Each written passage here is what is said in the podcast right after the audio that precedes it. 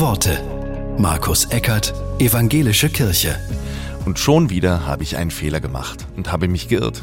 Wie peinlich. Ja schon, aber kein Grund, den Kopf in den Sand zu stecken, meint jedenfalls die Ratsvorsitzende der Evangelischen Kirche, Annette Kurschus. In der Bibel wird an mehreren Stellen mit großer Unbefangenheit davon erzählt, wie sogar Gott bereut, dazulernt, sich korrigiert und anders entscheidet.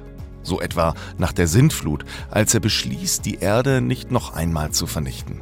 Also, schäme dich deiner Irrtümer nicht, trau dich beherzt, es morgen anders zu machen als gestern.